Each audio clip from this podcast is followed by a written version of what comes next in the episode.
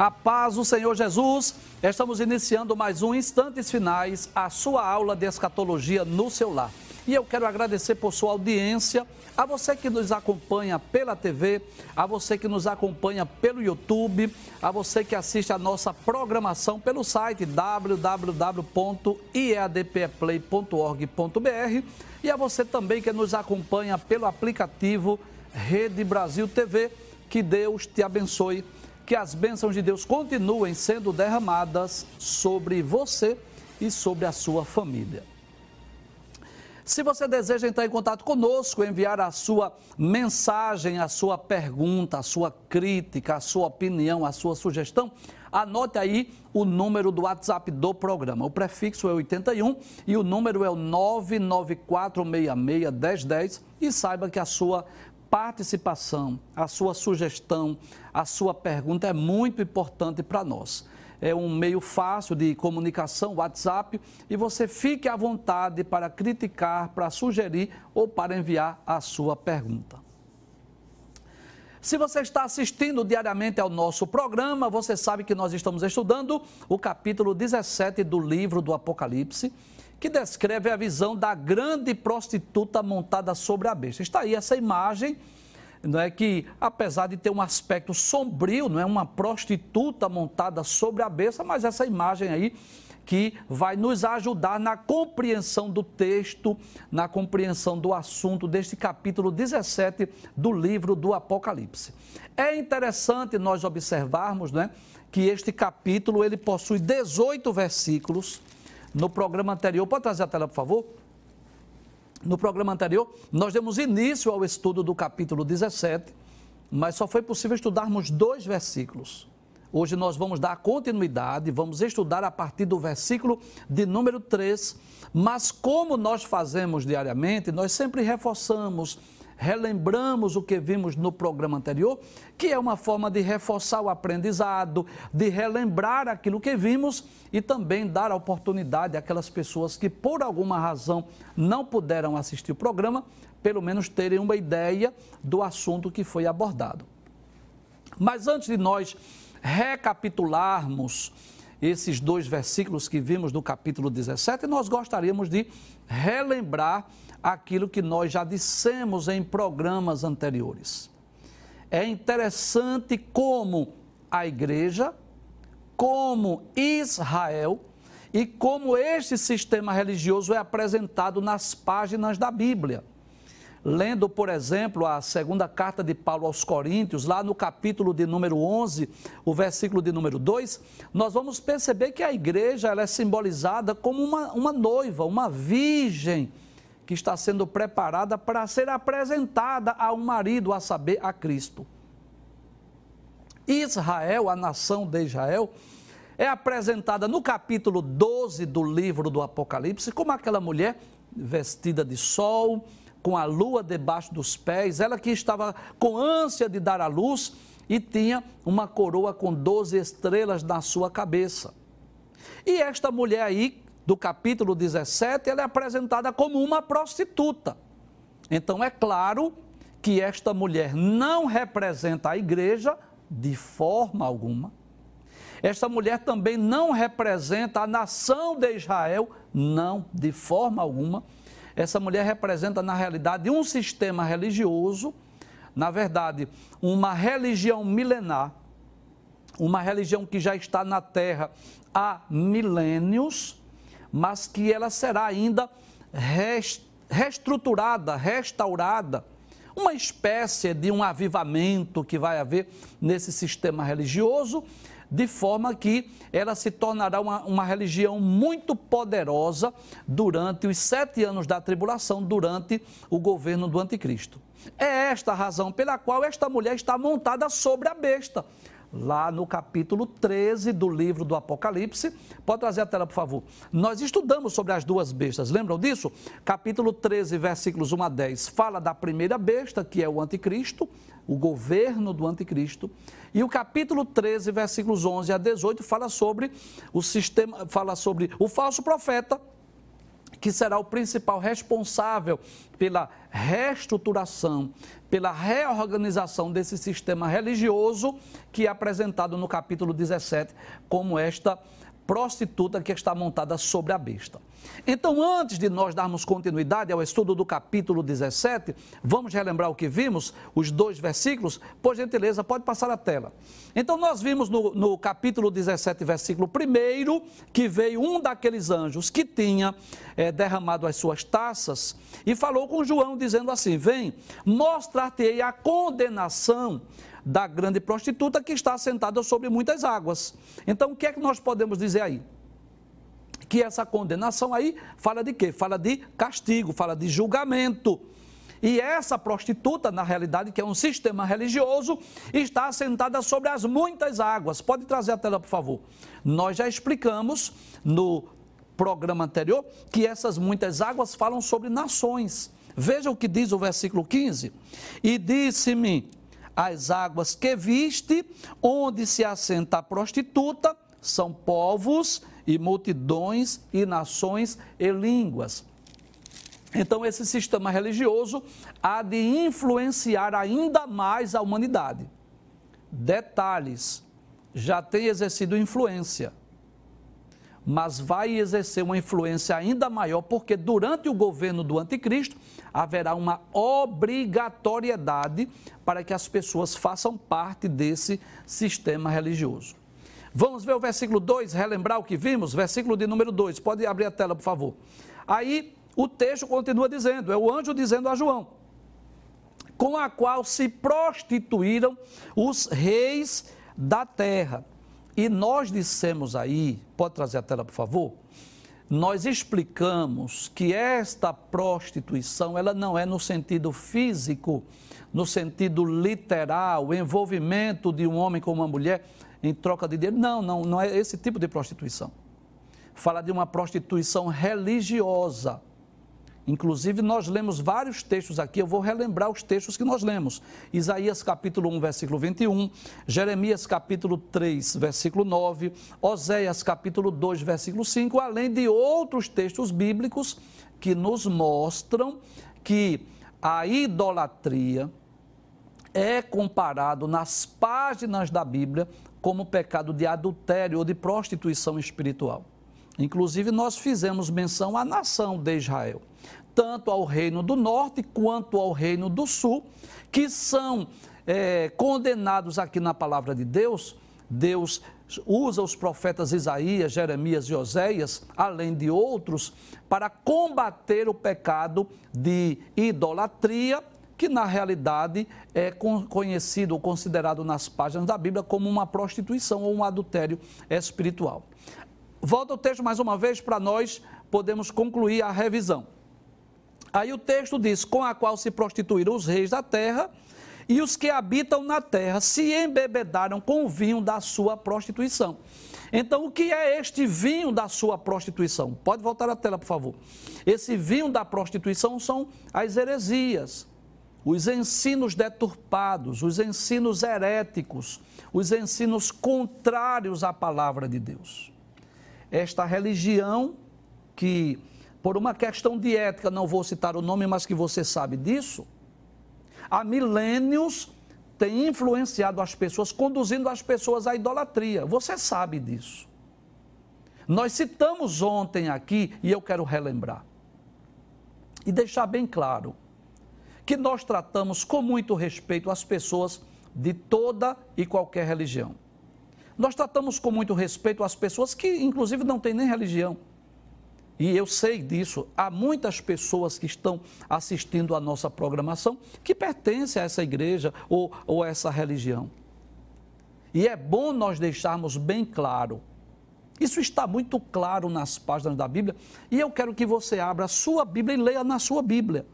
No capítulo 20 do livro do Êxodo, o Êxodo é o segundo livro da Bíblia, e leia no capítulo 5 do livro de Deuteronômio, que é o quinto livro da Bíblia. Leia para ver o que é que a própria palavra de Deus diz. O primeiro mandamento é esse: não terás outros deuses diante de mim, não farás para ti imagem de escultura, não te encurvarás diante delas.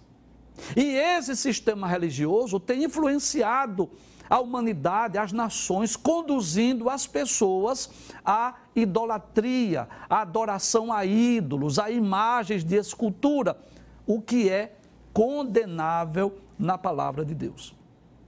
E nós vamos perceber, é por isso que o texto diz, abre o texto mais uma vez, é, a, com a qual se prostituíram os reis da terra e os que habitam na terra se embebedaram com o vinho da sua prostituição. Então, esse vinho da sua prostituição fala das heresias, dos falsos ensinos. Agora sim, vamos para o versículo de número 3 e vamos dar continuidade ao a explicação, ao estudo do capítulo de número 17 do livro do Apocalipse. Pode abrir a tela, por favor, versículo 3. Aí João diz assim: E levou-me em espírito a um deserto. Pode trazer a tela, por favor. Esta é a terceira vez que João diz que foi levado em espírito. O que dá-nos a entender é como se o corpo de João estivesse lá na ilha de Pátimos e ele fosse levado, sua alma e espírito, né, a substância imaterial, saísse do seu corpo. Então nós vamos ver, por exemplo, lá no capítulo 1, versículo 10, que foi a ocasião em que o Cristo ressurreto aparece a João, ali no meio dos sete castiçais, que João teve a sua primeira experiência. Ele diz: E eu fui arrebatado em espírito no dia do Senhor. Então foi na ocasião que Jesus apareceu para ele, né, dizendo que vez escreve num livro e envia às sete igrejas né, que estão na Ásia. Outra experiência, outra ocasião foi lá no capítulo 4, versículo 2, que é a visão do trono da majestade, né? Esse capítulo maravilhoso, que João viu uma porta aberta no céu e ouviu uma voz dizendo assim: subi cá. Veja o que diz capítulo de número 4, versículo 2. Diz assim: Deixa eu ler o versículo 1 e 2 para melhorar a nossa compreensão. Depois destas coisas, quais coisas? Depois que ele escreveu as sete cartas. Olhei e eis que estava uma porta aberta no céu. E a primeira voz, que com, como de trombeta ouvira falar comigo, disse: Sobe aqui e mostra-te-ei as coisas que depois desta devem acontecer. E logo e logo foi arrebatado em espírito. Observe a segunda vez aqui, capítulo 4, versículo 2. E eis que um trono estava posto no céu e um assentado sobre o trono. Voltando para o versículo de número 3, o texto diz: E levou-me em espírito a um deserto. Então, o que dá-nos a entender que o corpo de João ficou lá na ilha de Pátimos e ele foi em espírito. Não foi um sonho, não foi uma revelação, que são experiências distintas. Sonho é uma coisa, revelação é outra e arrebatamento de espírito é outra, né? Vamos ver se a gente explica a diferença. O sonho é, profético é como aquele sonho que nós temos né, durante o sono, né? Só que quando é um sonho profético, é algo que Deus está mostrando que vai acontecer. Existe a revelação. A revelação é quando Deus mostra um cenário, mostra alguma coisa que nem sempre a pessoa está dormindo. A pessoa pode ter uma revelação de olhos abertos ou naquele cochilo, né? Então pode ter aquela revelação, Deus mostrando. O arrebatamento do espírito é uma experiência diferente. É como se saísse a alma e espírito do corpo e o corpo ficasse lá, como que dormindo, e a alma e espírito são levados para uma experiência sobrenatural, como ocorreu com o apóstolo Paulo, segunda carta aos Coríntios, capítulo 12, onde Paulo diz: Conheço um homem que, se no corpo não sei, se fora do corpo não sei, Deus o sabe, foi levado até o terceiro céu, ele foi até o paraíso. E este homem, claro, era o próprio apóstolo Paulo. Volte o texto mais uma vez, versículo de número 3. Aí diz: E levou-me espírito a um deserto, e vi uma mulher assentada sobre uma besta de cor escarlate que estava cheia de nomes de blasfêmia e tinha sete cabeças e dez chifres. Deixa essa, essa tela aí, por gentileza, por favor, por alguns momentos. Aí, o que é que João viu quando foi levado em espírito, a sua terceira experiência do arrebatamento de espírito? Ele diz: primeiro, vi uma mulher assentada sobre uma besta. Nós já explicamos que esta mulher trata de um sistema religioso. Por que nós podemos dizer isso?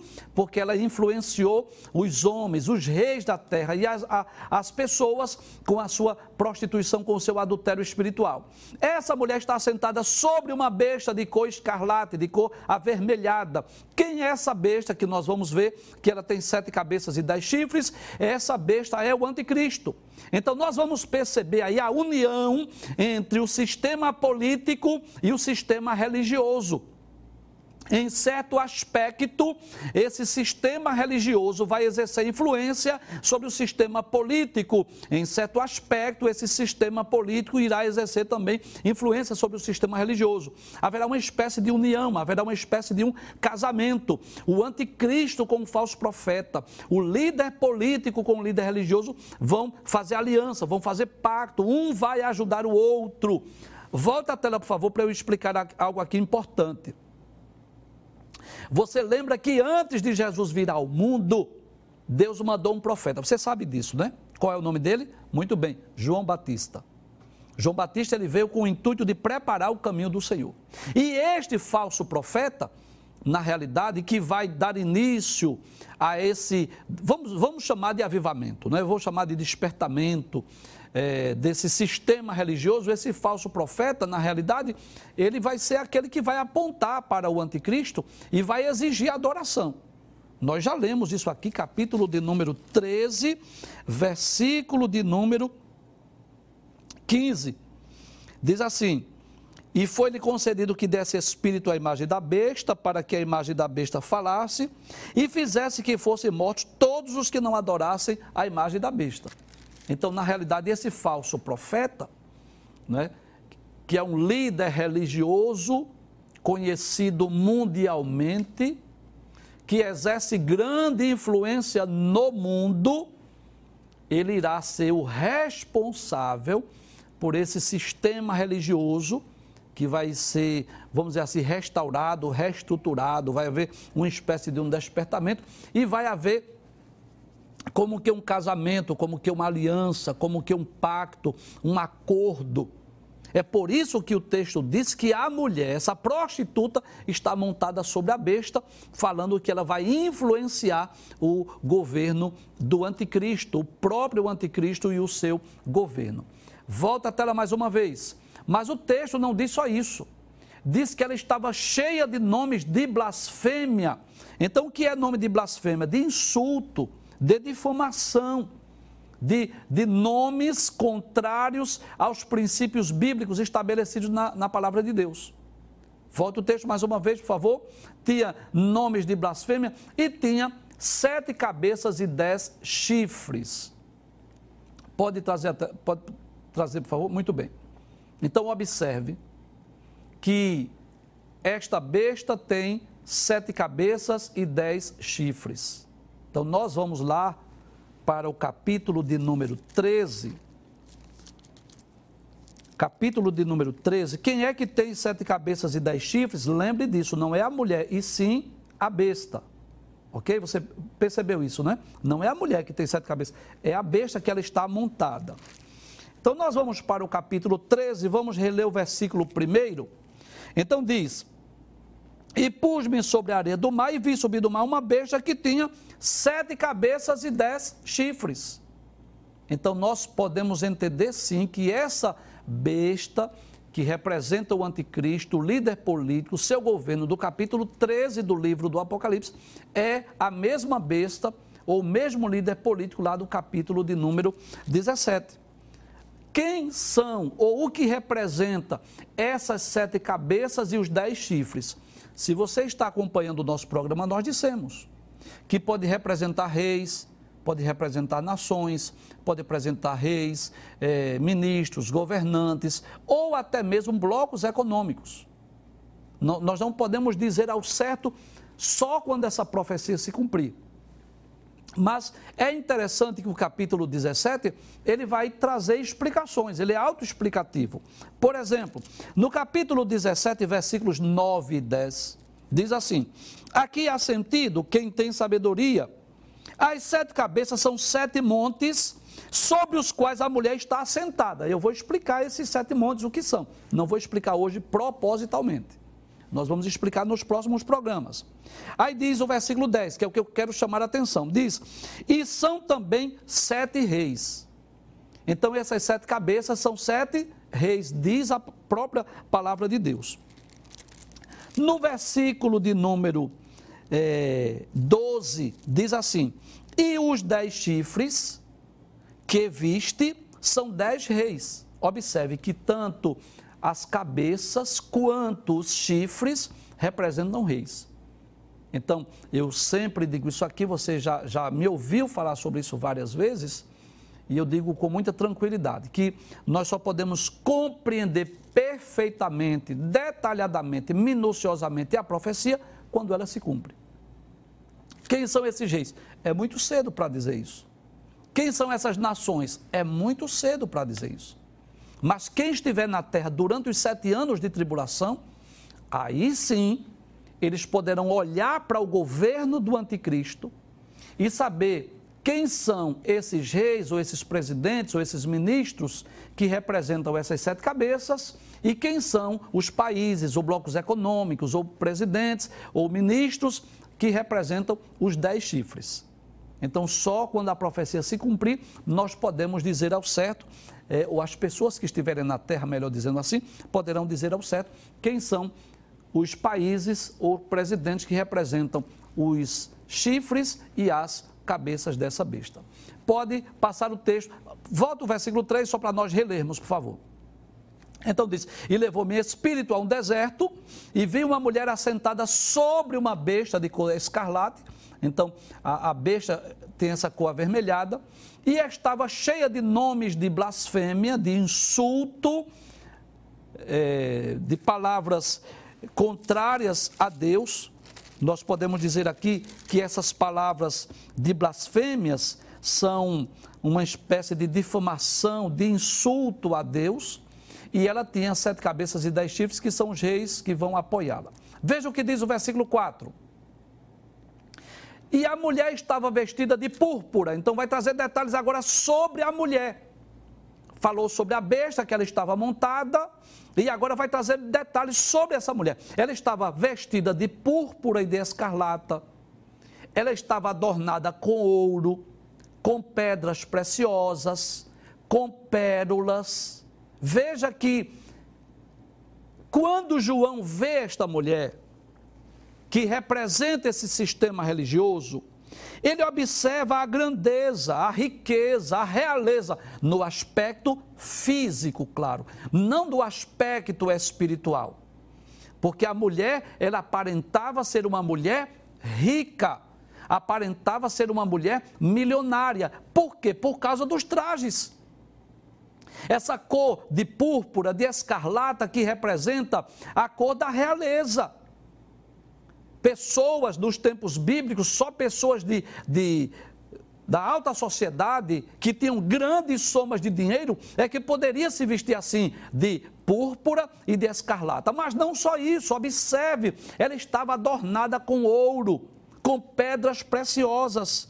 Então nós vamos perceber aí que essa mulher, ela tem um aspecto de que era uma mulher rica. Havia ouro, ela estava adornada de ouro, de pedras preciosas e de pérolas. Pode trazer a tela, por favor. E se você observar, esta religião milenar que nós já falamos, ela é milionária, você sabe disso.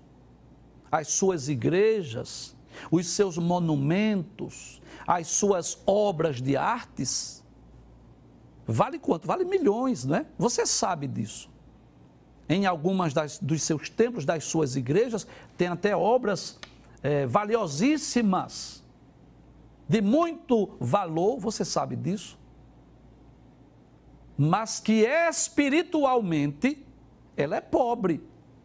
No sentido, no aspecto material, é rica, é milionária, bem vestida. Tem, tem ouro, tem pedras preciosas, ela está bem adornada, mas no aspecto espiritual é paupérrima. Ela é considerada não como uma virgem pura, como a igreja, não como uma mulher vestida de sol, como Israel, mas é considerada nas páginas da Bíblia como uma prostituta, como uma meretriz. Então, espiritualmente, ela é uma mulher ou um sistema religioso pobre, porque está fora dos princípios estabelecidos na palavra de Deus. E é interessante nós observarmos isso. Eu digo isso com muito temor, com muito tremor, com muito respeito às pessoas dessa religião. Mas essas, as, as pessoas costumam dizer que esta religião a qual nós estamos nos referindo e a qual estamos estudando no texto bíblico, ela se diz que foi a igreja fundada pelo Senhor Jesus Cristo.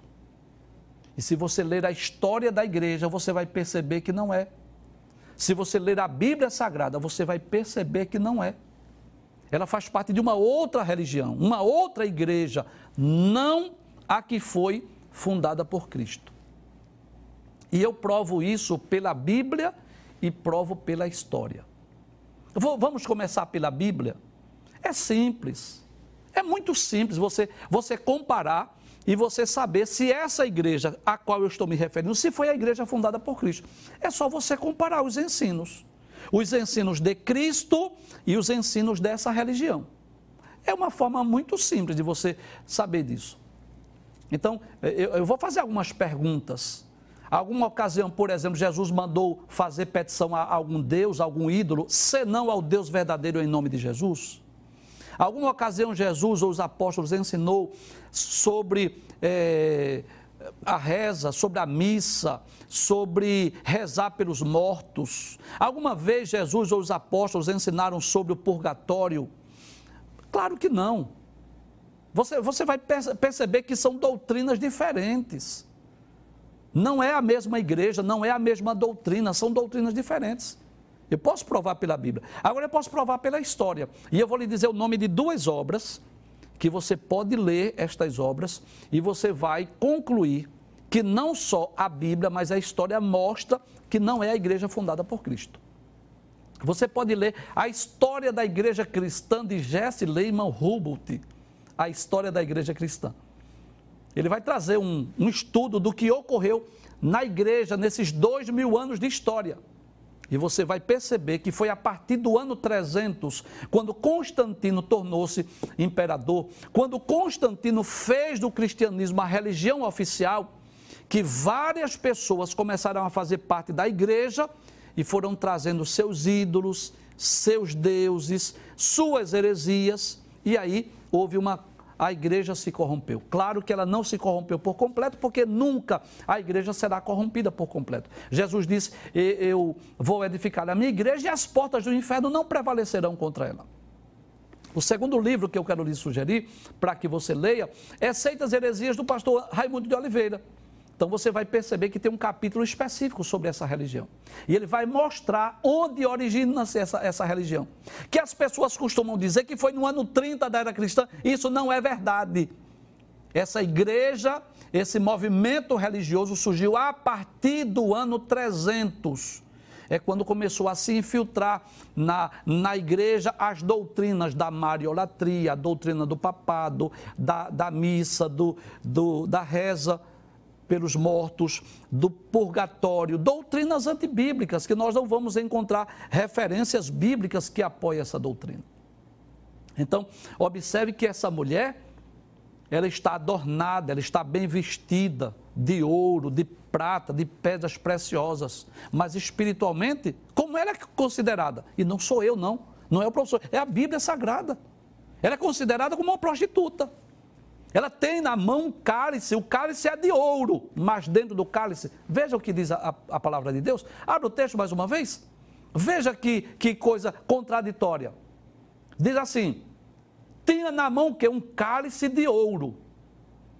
Então, o que é de se esperar que tenha em um cálice de ouro? Coisas boas, não é? É, é isso que se espera. Mas o que é que tem nesse cálice de ouro? Cheio das abominações e da imundícia da sua prostituição. Ou seja, há um contraste aí. O objeto que esse cálice, observe o cálice lá na mão da mulher, pela imagem você percebe. Há um, um objeto, um cálice de ouro, mas dentro do cálice, abominações, imundícia, prostituição, ou seja, dos pecados. Pode trazer a tela. E aí não se refere só à idolatria, não é só o paganismo. há muitos outros pecados também que você sabe disso. Vez por outra, a mídia está fazendo menção dos escândalos. Você sabe disso. É com pesar que eu digo isso, mas eu, eu não posso deixar de falar a verdade. Eu não posso ser infiel ao texto bíblico, né?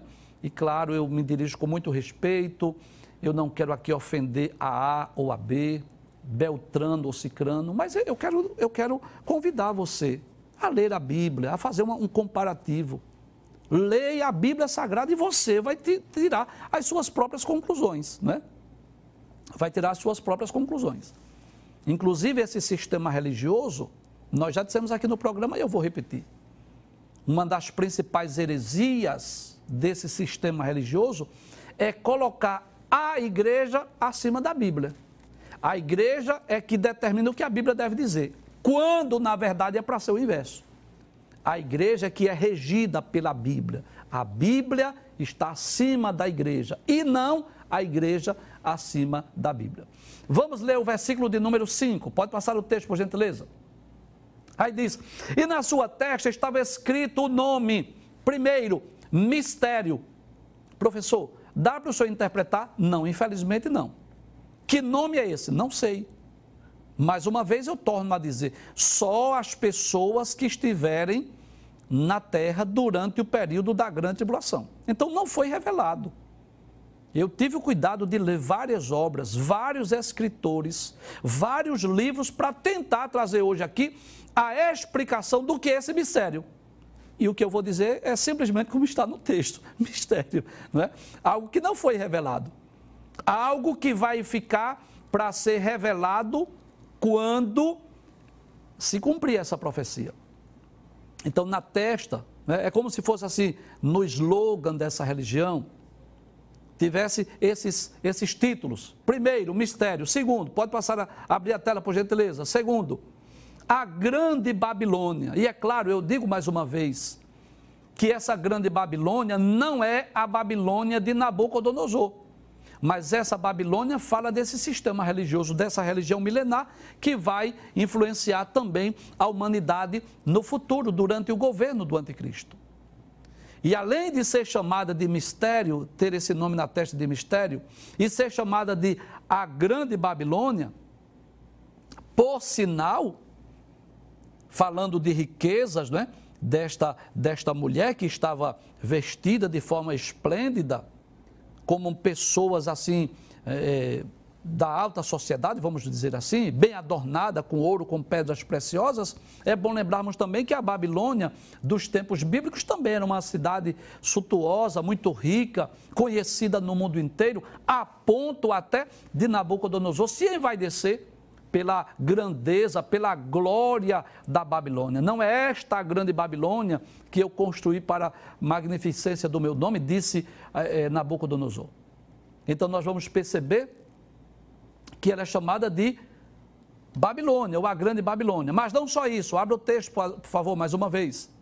Ela é chamada de a mãe das prostituições. E aí eu digo mais uma vez que essa prostituição, pode trazer a tela, por favor, que essa prostituição é, não é no sentido físico, no sentido literal, não é o sexo em troca de dinheiro, não, não é nesse sentido. Mas essa prostituição é no sentido religioso é no sentido espiritual. Fala da deturpação, dos falsos ensinos, das heresias que esse movimento religioso tem é, difundido, ensinado, propagado no decorrer dos séculos.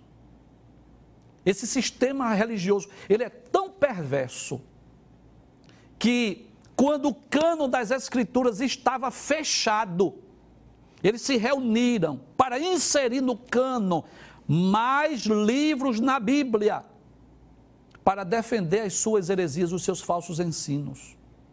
A história diz isso, que, que foram é, descobertas falsos documentos para darem a esse sistema religioso autonomia, não só sobre a igreja, mas até mesmo o Estado. O livro que eu citei para você, de Jesse Lehman Hubert, vai falar sobre isso. Vai falar sobre essas fraudes, esses falsos documentos que homens gananciosos que lideraram esse sistema religioso no passado, com o intuito de dominar o mundo, enganando as pessoas com mentiras, pregando o fogo do, do purgatório, vendendo indulgências. É por isso que esse sistema religioso ficou milionário no decorrer da história. Pode observar isso. Se você andar aqui no sertão de Pernambuco, você vai perceber isso. Cidades pequenas, cidades é, onde não há riquezas, mas existe lá um monumento. Existe lá obras de artes em vários lugares. E, infelizmente, um sistema religioso que cresceu em troca de quê? De heresias, de falsos ensinos, de enganos, vendendo indulgências, vendendo documentos que garantia, diziam eles, aqueles que comprassem esses documentos, garantia a salvação da pessoa que comprou, dos seus familiares, dos seus amigos, enfim, a ponto até de dizer que a pessoa poderia pecar o resto da vida, que a salvação estava garantida. Por que adquirir um documento quando a palavra de, de Deus deixa bem claro isso? Que a salvação ela é pela fé, que não é pelas obras, que não, não se compra a salvação com dinheiro. Então, por isso que o texto é, é tão enfático em dizer a mãe, abre o texto mais uma vez, por gentileza, não sou eu, é a Bíblia quem está dizendo, a mãe das prostituições e abominações da terra. Então, com certeza, esse sistema é, religioso trouxe prejuízos irreparáveis para a humanidade.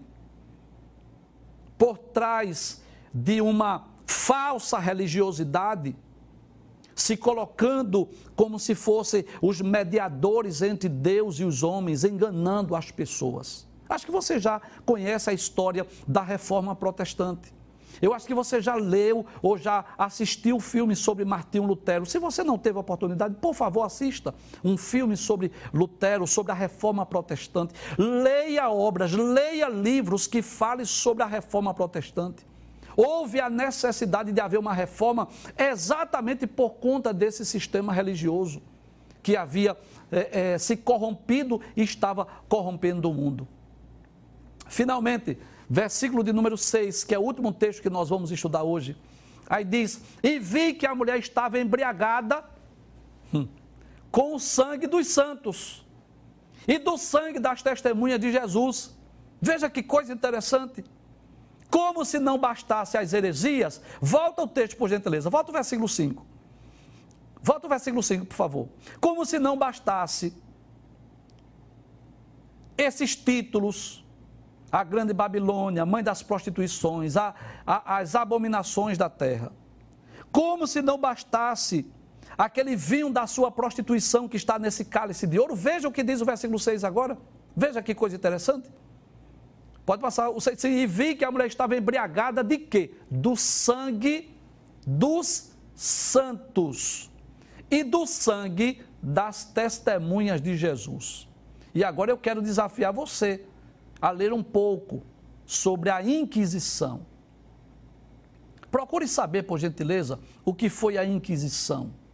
Milhares de pessoas foram mortas no mundo inteiro por esse sistema religioso. E não sou eu que estou dizendo, a história diz isso.